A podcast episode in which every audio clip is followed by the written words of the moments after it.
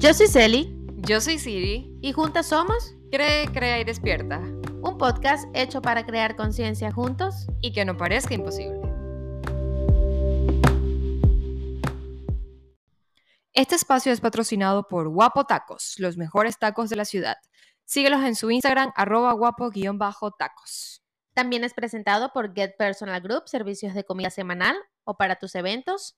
Síguelos en arroba getpersonalgroup.cfc. Hola, Mm, hola, ¿qué tal? ¿Cómo estás? Bienvenido una vez más. bienvenidos a Crea, Crea y Despierta, hoy con un nuevo episodio. Así es. Para no olvidarlos. Sí, sí, sí. Eh, hoy vamos a hablar de relaciones interpersonales. Mm, Un tema bastante interesante como todos, porque no solo cuando hablamos de relaciones, de relaciones amorosas. Así es, vivimos en, somos seres re- totalmente sociales y vivimos entrando en relaciones constantemente de amistad, tenemos familia, tenemos pareja, relaciones con los hijos, eh, hasta con el vecino, porque si te llega un paquete tienes Hey, que ir a Va tocar a la sonar funny, pero hasta con el perro. Sí, por supuesto, los perros son sí, hijos. Así que comencemos. Comencemos. Eh, ¿Qué es una relación sana para ti, Siri?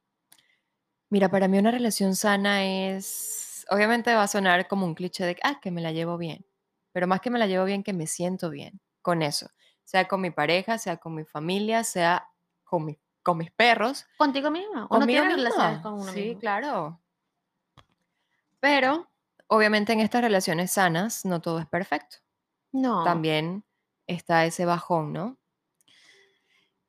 Para mí las relaciones sanas, aparte de sentirte bien, que tienes que eh, involucrar como todo un- todos unos objetivos y valores sociales y todo esto, eh, más que sentirse bien, diría yo que es una relación que no tengas dependencia, que se pueda respetar, pero no por eso dejes de querer. Totalmente de acuerdo contigo. Sí.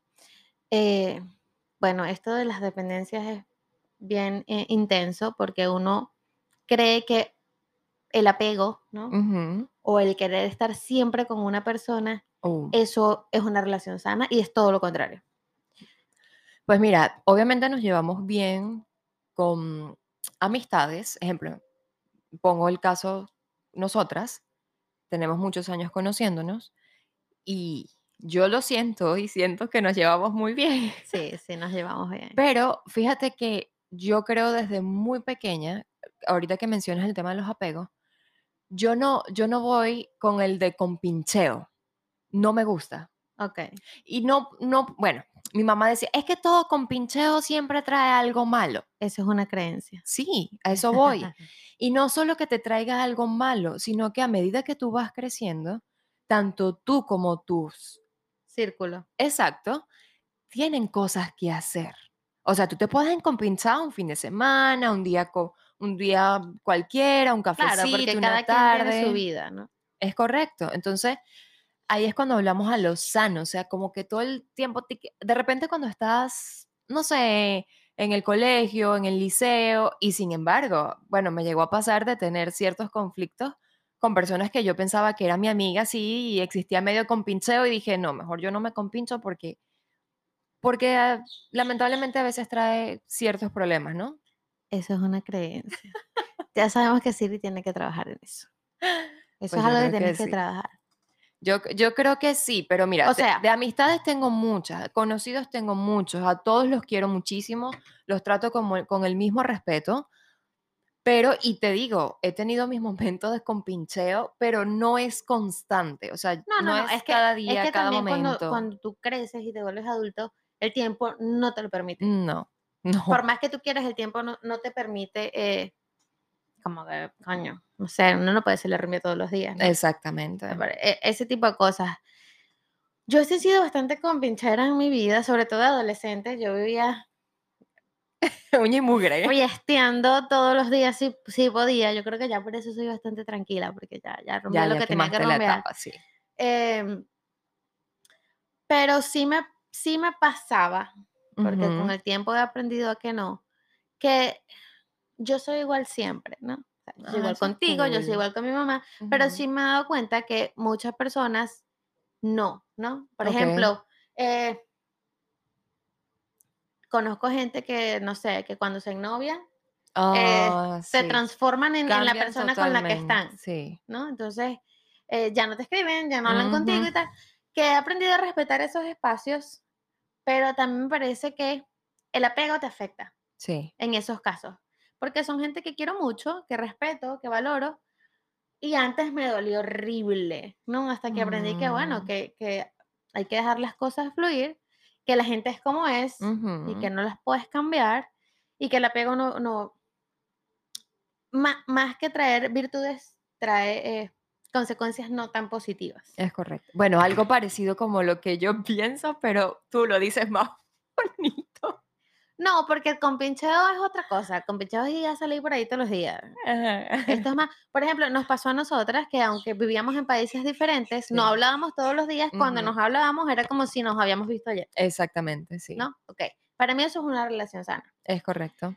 El apego hay que trabajarlo porque lo tenemos, lo tenemos muy eh, en nuestro inconsciente porque así nos los han enseñado. Exacto, eso te decir, Nos han enseñado que la familia es la familia, ¿no? Ujú.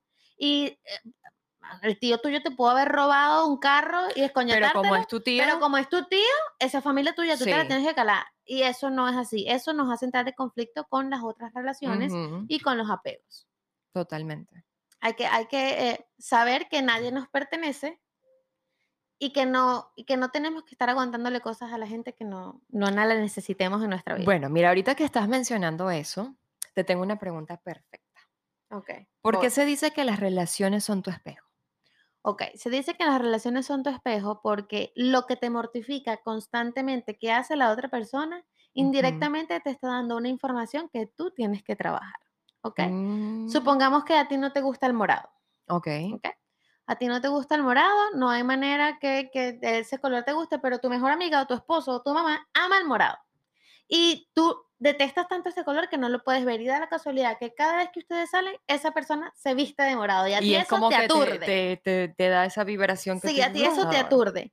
Ahí hay una información que tú tienes que revisar. ¿Qué pasó con el morado? ¿Tuviste algo en tu vida que estabas vestida de morado, las paredes de morado o algo que hizo impacto a tu cerebro y eso tienes que eh, mejorarlo? Vamos a poner una- un, un ejemplo tonto. Supongamos que cuando tenías cinco años, ujú, la maestra te maltrató, ¿no? ujú, Y el cuarto donde ustedes estaban o la ropa que tú tenías puesta era morado. Pero eso está tan dentro de tu inconsciente que no te recuerdas porque tenías cinco años y a lo mejor pasaron cosas que, que el cerebro elimina por, por Ujú, hacerte eh, pasar el tiempo Sí. mejor, ¿no? Con no tantos traumas y Sí, todo incluso esto. dice que el cerebro solo guarda la información más importante. Exacto. Ujú. Eh, porque bueno, usamos solo el 2%, el 5%, una cosa loca. Bueno, supongamos que a ti te quedó fobia al morado desde ese entonces, ¿verdad? Ujú, Ahorita, conscientemente no lo sabes, pero tu inconsciente tiene que el color morado eh, te crea repulsión. Ok. Ahí es donde se dice que todo lo que te mortifique del otro es tu espejo.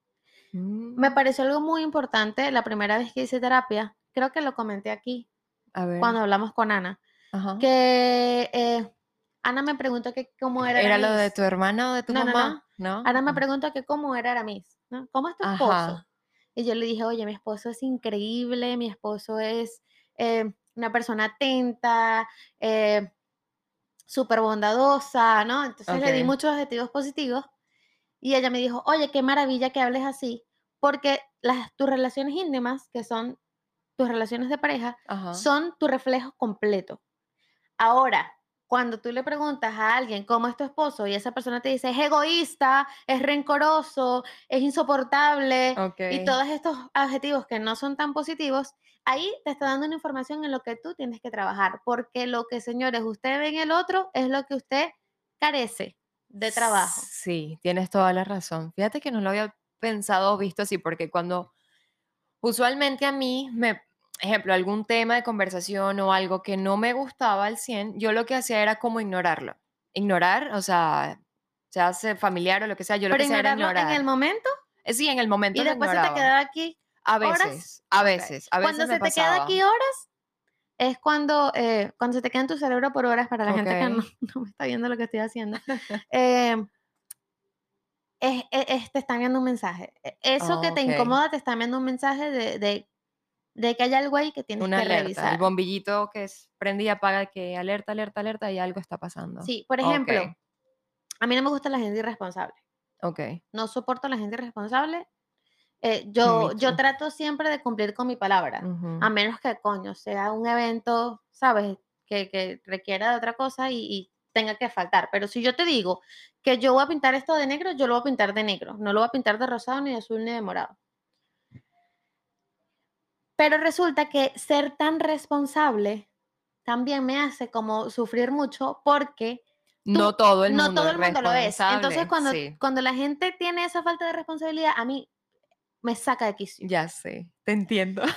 Entonces, una vez en terapia, eh, mi, mi psicólogo me dice que es que a lo mejor dentro de mí, a mí me gustaría ser un poquito irresponsable para yo no tener tantas cargas o para no darme tanto látigo.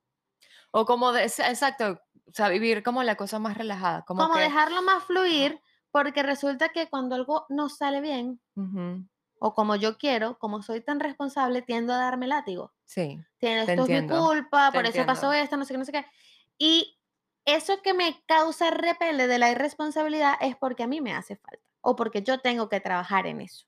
Oh, mira, interesante. O también puede ser porque soy muy responsable en algunas cosas, pero muy responsable en otras. No sé, supongamos que soy muy responsable en que todo esté en orden, de que haya dinero en la cuenta, de que se tengan que pagar todo en la Ujú. fecha, pero soy irresponsable con la idea del gimnasio, por ejemplo. Ok, ok, entiendo. Entonces, hay algo que tú tienes que mejorar siempre en las, eh, cuando te causa conflicto y por lo general las relaciones personales, interpersonales, íntimas o afectivas, Sí, siempre se están generando un mensaje porque no todo el tiempo la gente te va a caer bien. exacto. Y cuando hay algo que es recurrente es porque tú tienes que trabajar algo ahí. Mm, Mira, interesante. No, no, sabía, no lo había visto desde ese punto de vista, pero sí tienes razón.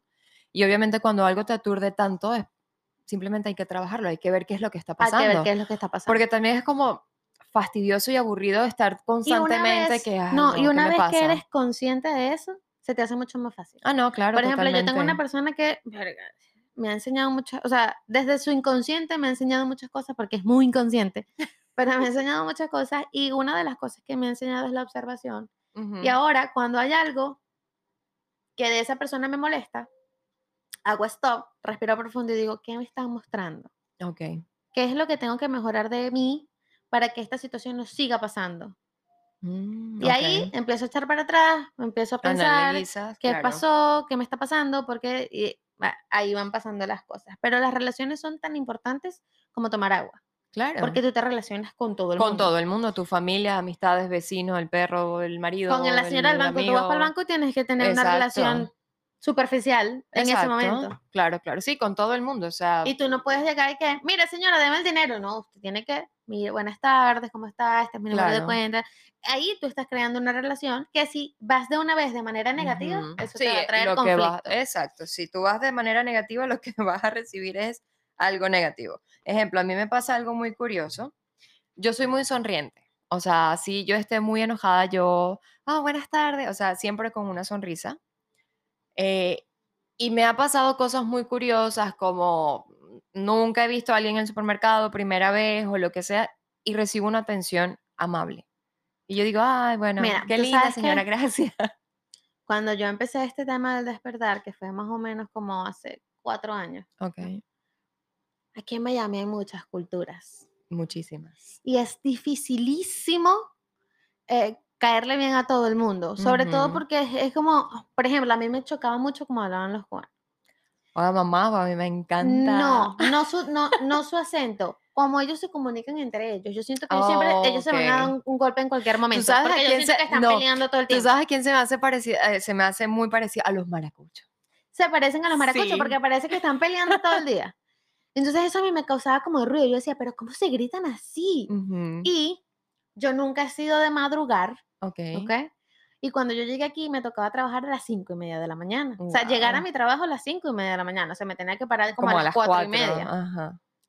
Y, eh, coño, lo primero que yo escuchaba a las cinco y media de la mañana era un señor que agarraba unas monedas y le hacía durísimo al bar. ¡Niña! una cola. Entonces, claro, Ah. eso a mí, no me gusta madrugar. Estoy haciendo un trabajo que no me gusta. La migración no es una cosa sencilla. Y de paso, me vas a irte a las 5 de la mañana. Oye, no. Pasan los años, dejo este trabajo, empiezo otro trabajo, ya mucho más relajado, y me doy cuenta que me seguía haciendo ruido. Ok. No me di cuenta en ese entonces, y lo que decía era es que no soporto a los cubanos. No los soporto, no Mm. los soporto. No tengo nada contra los cubanos. Ya les voy a explicar qué pasó después. Cuando empiezo este despertar, que fue más o menos, sí, alrededor de cuando conocí a mi hace como cuatro años. Ok. De hecho, estaba buscando un cambio en mi vida radical. eh, cada vez que la gente gritaba, así no, estuvo, no fuese directamente conmigo, se gritaban Ujú. entre ellos, me causaba ruido. Y empecé a decir, ¿pero por qué? Claro, es que hay una memoria. Coño, no me gusta madrugar. Me viene a madre, de paso un señor me vino a gritar a las 5 de la mañana. Claro. Ahora, cuando hice la- las paces con esa memoria y dije, oye, gracias a Dios yo llegué aquí, tenía un trabajo. Gracias a Dios yo llegué aquí y tenía con qué comer. Así me tuviese que parar a las 5 de la mañana. Ese trabajo me dio la oportunidad de crecer eh, financieramente y me dio la oportunidad de adentrarme a una cultura, a un país, a todo esto. Cuando empiezas a agradecer, Y a despertar. ¿te relación- y a despertar. cuenta? tus relaciones mejoran notablemente. Y me di cuenta que cuando empecé a agradecer todo el proceso, ya la gente no, no me parecía odiosa. Ya yo iba al supermercado y no hacía cola. Eh, Ujú. ponte que se me olvidó agarrar el carrito del supermercado. Siempre llegaba un ángel y decía, ay, mira, toma, aquí está el carrito. Todo empezó a verse más bonito. Ujú. Pero otra vez, el camino de la transformación va de adentro hacia afuera. Si tú vives adentro en una guerra, todo lo que vas a ver alrededor es guerra. Si tú por dentro eres amor, más fácil que, que veas a tu alrededor los colores, que Claro, aprecies los fluye, colores. todo fluye, todo fluye. Ya lo hemos hablado en el tema energético y todo fluye, todo fluye de buena manera cuando tú tienes la intención de cambiar y hacer mejor el bien para ti, como tú lo acabas de decir, de adentro hacia afuera. Como nos dijo Ana, tú, tú, cuando mejoras y cuando te sientes Ujú. bien, tú no vas de afuera hacia adentro. No, no, para No, nada. no es que te maquillas y ya tú estás fabulosa. Sí, es tú te puedes como- maquillar y por dentro está hecha verga. Exacto, es como muchos dicen, no, es que ya yo cambié. Y tú dices, hey, pero ayer fuiste una coño de su pi. Y hoy tú dices que tú cambiaste, que tú eres la mejor persona, amor y paz y Sí, felicidad. no, no, todo, no. todo- y es Todo un tiene un constante. proceso. Sí, todo tiene un proceso, o sea, Es un trabajo diario. ah, definitivamente. Todos los días se aprende. Todos los días. se todos los aprende. días se aprende. Y pues nada, a sonreír y a ser feliz. Sí, las relaciones tienen como dos aristas, las más grandes, ¿no? Que son las relaciones íntimas, que van directamente afectivas. proporcionado a tu pareja, y las afectivas, que es como A tu entorno a en tu general. entorno en general. Sí. ¿Qué pasa con las relaciones más cercanas? Las relaciones más cercanas siempre te van a venir a enseñar cosas. Mira, las íntimas, eso es una ruleta rusa, es una montaña rusa y es la que pienso que de alguna manera te hace crecer mucho personalmente. Pienso distinto. No es ninguna ruleta rusa. Tú atraes lo que eres, ¿ok? Pero es que eso es depende, porque fíjate, te digo, ok, te digo, atraes lo que tú eres, pero con el tiempo cuando tú comienzas a despertar, a analizar y a darte cuenta Te de vas, tu te alrededor. vas separando Claro, de, claro, esa, de esa relación que no te está haciendo bien. claro. Pero, pero en ese momento ujú, tú atrajiste esa relación porque estabas haciendo esa relación. No sé si me explico. Por ejemplo, A ver, supongamos que eh, yo soy insegura, yo no me valoro, yo no me quiero, soy egoísta con mi tiempo, este, no estoy siendo feliz, estoy en un trabajo que no me gusta, eh, todas estas cosas que nos hacen que los días, día, que el día a día sea un poco más pesado. ok, En ese momento, si yo estoy buscando un novio, yo me voy a, voy a traer un novio que va a ser egoísta y yo, y yo, como tengo ese problema de egoísmo conmigo, voy a decir, este pana sí es egoísta. Ah, no, no, no. Claro, no, en eso te entiendo perfectamente, pero te digo que uno va madurando y va creciendo Claro, con el y va tiempo. cerrando ciclos, que eso es importantísimo. Totalmente, por eso te digo, bueno, por lo menos para mí es como, digamos, una montaña rusa, porque cuando tú eres un adolescente, o sea, No piensas no, igual. no, para nada, o sea, es otra cosa. habla- justamente a los 20, porque tú y yo vivimos una relación a los 20 terrible. que no es nada ni la cuarta parte De lo que lo que es ahora, no, no, actualmente. no. Entonces, eso es lo que yo me refiero a una montaña rusa. Eso hablaba ayer con una prima, que, qué importante es la madurez y qué rico sería nacer maduro, porque, coño, yo te digo algo, en la etapa de la adolescencia yo le tengo mucho respeto. Primero porque por ser adolescente, o sea, tú siendo un adolescente, están pasando muchas cosas Sí, locas en tu cuerpo, en tu mente, tú no Sí. sabes quién eres, o sea, hay muchísimas cosas que estudiar, pero coño, calarse un adolescente es otro peo, otro sí, peo. Entonces, si ellos fuesen un poquito más maduros, ¿verdad? La vida de ellos sería tan fácil, chama. Pero mira, en la actualidad hay muchas herramientas y muchas formas. Claro, Nuestra pero tú eres a- no, no, adolescencia- no, no. Cuando tú eres adolescente eres un ser inconsciente. No, per se. totalmente, pero ahí es donde yo voy. Hay padres que nunca nos hablaron bien claro y raspado cuando éramos adolescentes o entrar en la etapa de la adolesc- adolescencia, porque yo te puedo apostar que si tu mamá o mi mamá no fuesen hablado de sus puntos de vista o lo que ellos lo que vivieron o lo que sufrieron o lo que sintieron o etc, etc, nosotros fuésemos de repente otro tipo de adolescente. Por ejemplo, tengo esta prima, ¿no? Ella tiene una niña de 13 años, está entrando Ok, en la adolescencia. Entonces, de verdad, ella, esa niña, o sea, no, no es que no hagan nada, Ajá. sino que las tareas que tiene en la casa es porque ella, ella pidió un perro. Ok. ¿ah? El perro es de ella. ujú, Mi prima le compró el perro a ella porque ella quería un perro. ujú, Entonces, Lo único que ella tiene que hacer con el perro es recoger las necesidades del perro. Ok. Pero cada vez que mi prima sube a donde el perro hace las necesidades, chama, eso es un desastre allá arriba. mm, Entonces mi prima me dice, coño, fuese tan fácil, Fabiola, que tú subieras y recogieras las cosas del perro y yo no te tendría que regañar y tú tuvieses el cielo ganado conmigo porque es tu única tarea. Si tú haces eso, algo tan simple como hacer una sola cosa, yo te dejaría salir al cine con tus amiguitos sin pelear, yo te pondría más megas en tu teléfono, ¿sabes? Pero no te lo, o sea, no, no me dan ganas de, de- de hacerlo. Dile a tu prima coño, que regale el perro, a ver si realmente reacciona. No, en estos días le dijo eso y se iba a morir. ¿Cómo vas a regalar a mi perro? Entonces él, entonces él le dice, coño, Fabiola, lo único que yo te pido es que hagas esto. Claro. Entonces ella llega a la una de la tarde del colegio y a las 8 de la noche, Fabiola, ¿por qué no recogió? Mamá, es que no veo, es de noche. Y ella, pero tienes aquí toda la tarde. No, no, no, ya sé, es un tema, es un tema.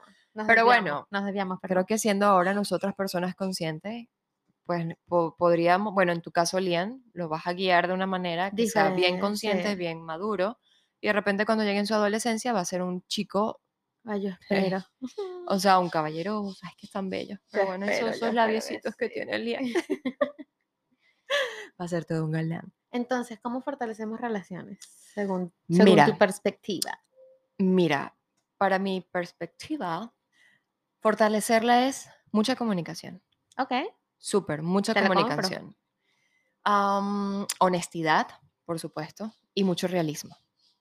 Así de sencillo. Para mí esas tres son muy fundamentales. Ok. Para mí es, la empatía es totalmente fundamental en una relación.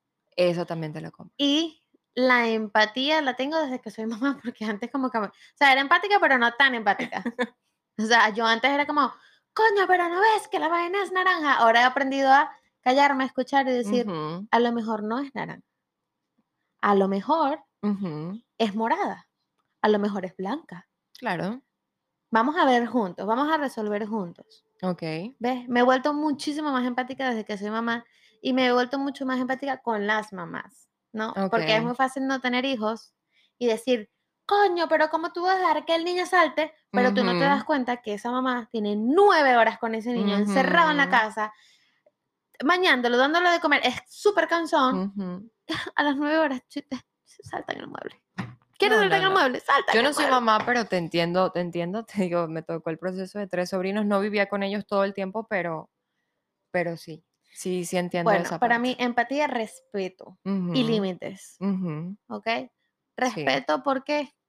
Porque el día que tú te dejas faltar el respeto, que, que faltar el respeto es muy ambiguo, eso depende mucho de lo que sea, porque para faltarte el respeto primero te tienes que respetar tú. Sí, totalmente. Entonces empezamos desde la base de respétate tú para que los demás te respeten. El respeto es importante en todas las relaciones.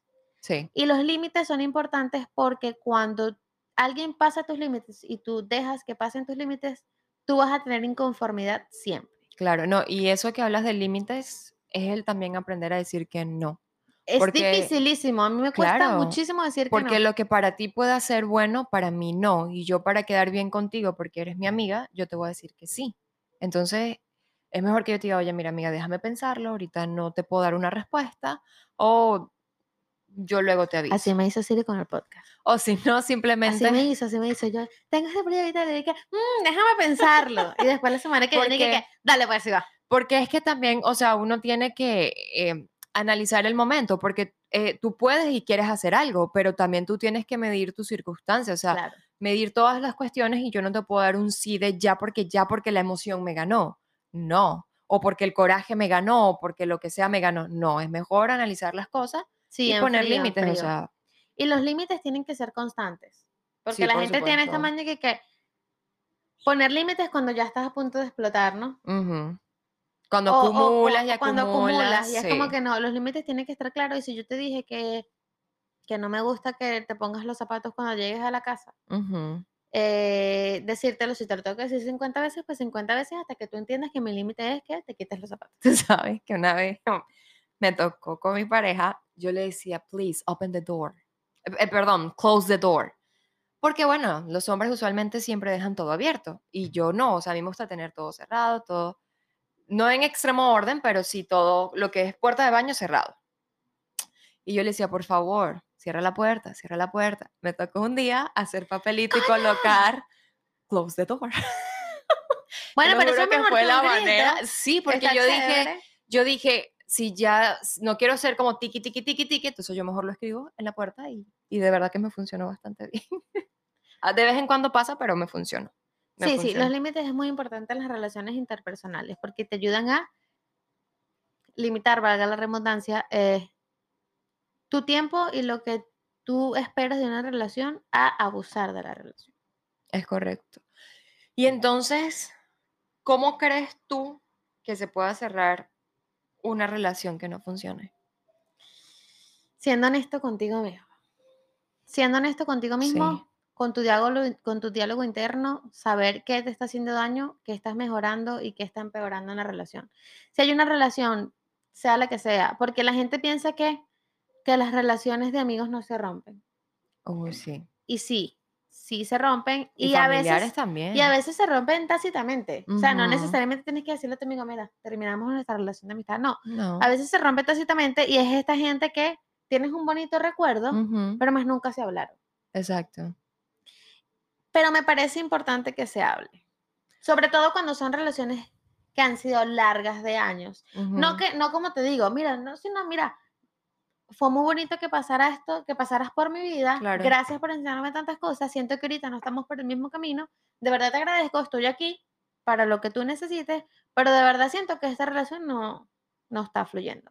Para la- ahora, las relaciones amorosas sí es, Ah, es bueno, un poco más intenso, ¿no? y sobre todo uno espera como est- estar al borde de la locura para terminar y Sí. no, no hagan eso. No, no, No no es sano, no es sano ni para ti ni para la otra No es persona sano y tampoco. no es chévere. Obviamente ya con el tiempo tú sientes de que no, sí, no, va, va, va. Y va, va, va.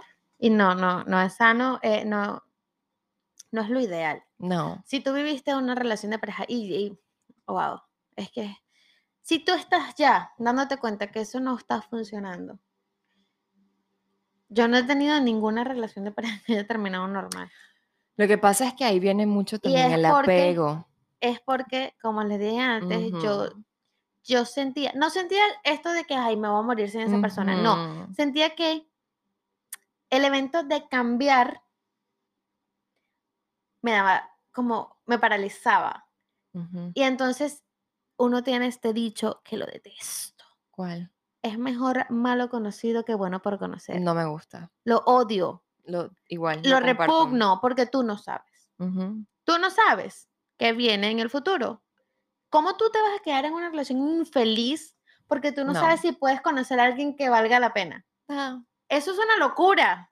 Eso es una creencia y es una creencia muy absurda. Pero créeme que para mí es, sí, una creencia muy retrógrada porque la verdad que igual que tú lo comparto, yo no me prefiero, gusta yo, para yo nada. prefiero quedarme sola y feliz que acompañada de infeliz. Totalmente Empezando por ahí. Totalmente de acuerdo, porque es que, bueno, el tema de, de relaciones íntimas de pareja, eso es un tema muy extenso porque tenemos lo normal, lo no normal, lo súper tóxico y lo mega tóxico. Entonces, pero si tú no te sientes bien en un lugar, obviamente muchas ocasiones existen hijos y a veces dices, no, pero es que yo lo hago por mis hijos. No, Eso es una... No, no, no eh, tiene mira, sentido. O sea, nunca- es fácil decirlo, yo nunca voy a olvidar. pero estamos en otros tiempos. Es que, es, es- esto es una perspectiva de hijos, porque meten a los niños donde no, no, vamos a ver, tú siempre vas a ser su mamá y su papá siempre va a ser su papá, Es correcto. ¿ok? La relación que tengan sus hijos con sus padres no tiene nada, que, ver con, la, relación que tengan los padres en pareja. Yo nunca me voy a olvidar una amiga que dijo esto. Yo hubiese preferido mil veces que mi mamá y mi papá se hubiesen divorciado cuando yo tenía cinco años a vivir el infierno que han vivido por estar 30 años juntos con la excusa de que es por las niñas. Nosotras Mm, no necesitamos ver eso. Claro, aparte, fíjate que Me lo- y me lo dijo ya adulta. Bueno. Imagínate lo que esa niña está viviendo. en, en su, esa- en en esa su etapa niñez, de la vida. adolescencia y todo lo demás. Claro. Pero ahí te voy. Es cuando tú dices, no, es que yo lo hago por mis hijos. No, no es que no lo estás haciendo por tus hijos. Lo estás haciendo Por por, tu comodidad. Exacto. Por no porque, salir mira, de tu zona de confort. tengo a alguien muy cercano, no sé, me enteré hace poco que estaba sufriendo por el tema de que, no sé, el tipo le hacía la vida imposible y ella, la persona tiene dos niñas. Y, ay, no, no, no, no. La persona que me lo estaba contando le dije, pero, ok, pregúntale, cuando esta persona se vea mal, porque esta le está haciendo la vida imposible, tú pregúntale si tú quieres que sus hijas vivan lo que ellas están viviendo. Oye, eso es importante porque ella indirectamente le está enseñando a esas niñas qué pueden esperar de sus relaciones en pareja. Claro, y también puedes pasar con los varones. También tengo Claro, otra, total. otra conocida que, eso, bueno, no, eso no va en un tema de, de- de- de género. Mira, por ejemplo, lo digo porque mi, mi, mi familia indirectamente me metió una creencia en la cabeza que es que los hombres son el demonio, ya te ah, hablado de eso. ya lo. Eh, y no necesariamente es así, ni ellas tienen totalmente la razón. Y mientras tú más atraigas lo negativo, mientras tú más lo negativo te lo creas, más lo atraes. Porque lo que, lo que, se me olvidó la frase, pero bueno, whatever. Bueno, lo que dices lo atraes. Lo que dices, lo que sientes, tu energía, lo que piensas, eso es lo que vas a traer. Eh, y obviamente tú tienes que actuar en coherencia, Exacto. ¿no? Entonces, yo puedo decir que creo en el amor, ¿no? Ah, yo creo en el amor y creo en el amor bueno, bonito, no sé qué, pero si, si realmente mi percepción del amor bonito no entra en coherencia con lo que es el amor bonito, si, por ejemplo, yo, te- yo tengo un amigo que dice, es que a mí me gusta que me celen, que sean así celópatas, porque, porque si no, es como si no les importara y no me amaran. Y yo le dije, no, Ay, tú claro estás mal, no. estás mal, porque celar es desconfianza. Y si Sí. tú no tienes confianza en- con la persona con la que vas a vivir una relación de pareja, no, no tienes una relación de pareja. No, no, totalmente. No tienes una relación de pareja. Entonces, es importante tener una buena relación con el papá de tu hijo porque tú le estás enseñando a ese hijo cómo van a ser sus relaciones a futuro. Exacto. E- e igual como en este caso que lo hablamos de O relación. se van al otro, al otro límite, ¿no? Que es como, como hablamos de- con Ana, las, todas las, las polaridades no son No, saludables. ninguna. La idea es caminar por, por el pasillo en medio. Entonces, te puedes ir con una persona igual de maltratador que tu papá, por ejemplo, en este caso, porque eso es lo que tú conoces como amor, o te puedes ir a dañarle tú la, vida a alguien porque, bueno, porque te estás justificando el maltrato que viste. Exactamente. Pero bueno, aparte, aparte de lo que te quería decir era que no solo en las relaciones amorosas pasa esto, también llega a pasar mucho en las relaciones familiares. Sí. Entonces te aguantas muchas cosas en tu familia, como tú lo dijiste hace poco, bueno, porque somos familia y porque ay, hay que mantenerse unido, pero yo te digo algo, yo prefiero, si yo tengo una tía que solamente me busca para pedirme plata porque ella cree que uno aquí gana millones, yo prefiero, mire, ¿sabes qué? Limitar, a- limitar sí, esa relación. tía, la quiero mucho, pero ahorita no se puede, o que etc, etc, etc, o simplemente apartarla un poco, o sea, Oye, es esto- como un ejemplo. o la, sea, el la ejemplo toxicidad puedo dar. familiar es igual o peor que una relación eh, de amorosa. amorosa tóxica, porque es como si, como que si tú no pudieras poner un límite. Es como si fuese un pecado, un- Decir un- que no. una, o una no regla puedo. mortal ponerle un límite a un familiar. Sí. Y Dígame, no, dígame si es mayor que tú, si es un tío, tu abuelo, mira, tu abuela, una cosa Yo así. hablaba con esto con mi mamá el otro día. Mamá, perdóname. Pero es que yo le decía, mamá, pero ok, yo entiendo. Ok, yo Ujú. entiendo que hay gente que a lo mejor no tiene como. Y es que no, no ni siquiera lo entiendo, Marico, porque es que. Otra vez, si yo no tengo dinero, Ajá. ¿verdad? Para mí, ¿cómo yo voy a parir cuatro carajitos? No. Si hay millones de anticonceptivos, está bien que tengas uno, porque bueno, que tengas dos, ok, pero cuatro. No, está difícil. Entonces, O a menos el que aplique de que, bueno, es que yo lo tengo para amarrar al hombre. no, no, no, no, no, Ah, ni siquiera por eso, no, es que, por ejemplo, mi mamá no, es que esa gente que no tiene dinero y hay que ayudarla, no sé qué, yo le digo, mamá, Depende. yo he tenido meses en los que yo no puedo pagar la renta y yo no ando mandándole mensajes al grupo de la familia, no puedo pagar la renta, me mandan dinero. No, Te yo resuelvo mi peo. Te entiendo, te entiendo. Algo me pasa parecido así con familiar, para no dar muchos detalles. Y enojada con mi mamá le digo, a ver, cuando yo me ganaba es que- 7 pesos, Entonces, mi mamá, ay, hija, pero es que hay No. que ayudarlos, pobrecitos. Yo, ok, de No. pinga, ¿y ¿quién me ayuda a mí? Que a mí, a mí nadie me viene a tocar la puerta de mi pañales liga. exactamente. Si es un te- el, fam- el tema familiar también es, eh, es muy amplio como la amorosa. Pero bueno, aquí lo importante es poner límites, como tú lo dijiste. Ok, podemos entrar en empatías, pero límites al mil por yo puedo ciento. tener empatía con, ese, con, con eso, ¿sabes? Yo puedo saber que tus condiciones no son las mismas que las mías, pero coño, si tú no tienes condiciones, no te metas en problemas que no puedes afrontar. Exactamente.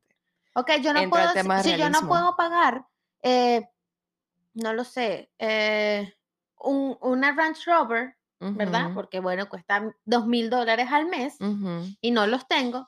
¿Cómo yo me voy a comprar un Mercedes-Benz que es más caro que la Range Rover? ¿Sí me explico? Yo no me Exacto. puedo meter en problemas donde no los puedo manejar. Bueno, aplicamos el realismo, ¿no? A las Exacto, realidades, a lo que tú puedes alcanzar y llegar a ser, porque hay personas que se extralimitan y no.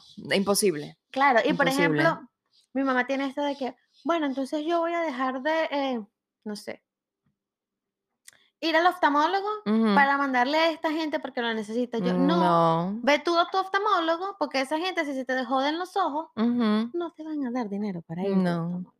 No, no, no. No, indiferentemente Ahí, que le den donde hay que no. poner límites y, y enseñarle a la gente que, oye, sí, yo vivo aquí, pero yo no produzco 50 mil dólares al mes. No, porque a ver, tú ganas dólares, pero ¿en pero qué gastas gastas? en dólares. Exactamente. Le explicaba a una amiga que ella gana muy bien dónde está y ella tenía curiosidad en irse para acá. Yo le dije, mira, aunque tú ganes menos que yo, tú tienes más dinero que yo, porque yo gano 3 mil, pero la vida de aquí, esos ujú, 3 mil se consumen así. Tú ganas 1200, pero lo que tú Donde tú vives y son donde 500. tú estás. Exacto. Entonces, al final del día, tú tienes más dinero que yo. Lo que pasa es que, bueno, ese es otro tema, pero la gente tiene la percepción de que se vienen a Estados Unidos, se van a hacer millonarios. Y sí, en dos ta, ta, días. ta. No, en no, dos no, días no. y que el dinero te llueve. No, No, funciona así. es totalmente diferente. Pero bueno, Ahora aquí, para cerrar esto, entonces, ¿cómo hacer Hola. que una relación funcione? honestidad, límites, como tú lo acabas de decir, empatía, aprender a decir que no. Sí, Aprender a decir que no es fundamental en toda relación. a mí me En cuesta toda. muchísimo. Mira, a mí a veces también me cuesta un poquito, no te creas, a mí a veces me cuesta, pero hay que practicarlo. Sí, Y lo practiqué hace poco, mamá, si escuchas esto o no, bueno, con mi mamá, eh, en su caso me dijo, ay, es que tú me puedes dar para comprar esto, papá. Y le dije, ahorita no puedo. Y no es porque no los tenga, sino que ahorita no puedo. Por, no sé, por lo que sea, no, No, puedo. porque tú también estás en un proceso de, de, de emigrar, de... O sea, si tú no estás bien, tu alrededor no esté bien. Tú no te puedes quitar a ti para que tu alrededor esté bien, porque si no, no estás viviendo en coherencia. Exactamente. Entonces, es muchas, un conjunto de muchos donde tienes que aplicarlo, así de sencillo. Entonces, para fortalecer relaciones, yo diría que aparte de la empatía, de la honestidad, del respeto Oh, y la comunicación. y la comunicación, yo diría que también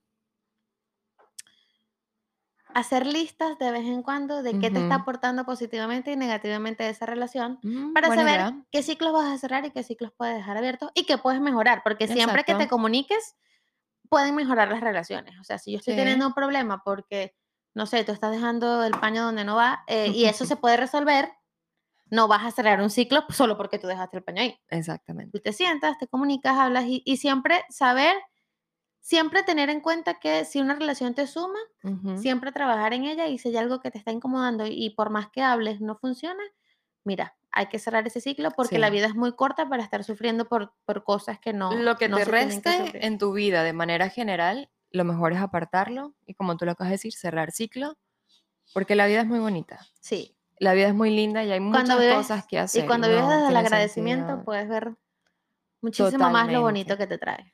Por favor, cada noche que te vayas a la cama, no Un sé, hay- unos rezan, otros no rezan, pero lo más importante y lo más bonito es cuando tú dices gracias por darme un día más de vida, Gracias Dios, gracias universo, gracias al que tú creas que, Sí, que- que esté. gracias por la pareja que tengo, gracias por mis perros, gracias por respirar, gracias por, Porque por los lo ojos que sea. Pero siempre agradecer, creo que es muy bonito. y eso nos ayuda a potenciar relaciones también. Oh, y te ayuda mucho. Te ayuda Muchísimo. mucho. Sí, es un excelente ejercicio. Gracias Bueno, por estar Gracias con por nosotros. Nos vemos en el próximo episodio. Así es. y acuérdense de creer para crear.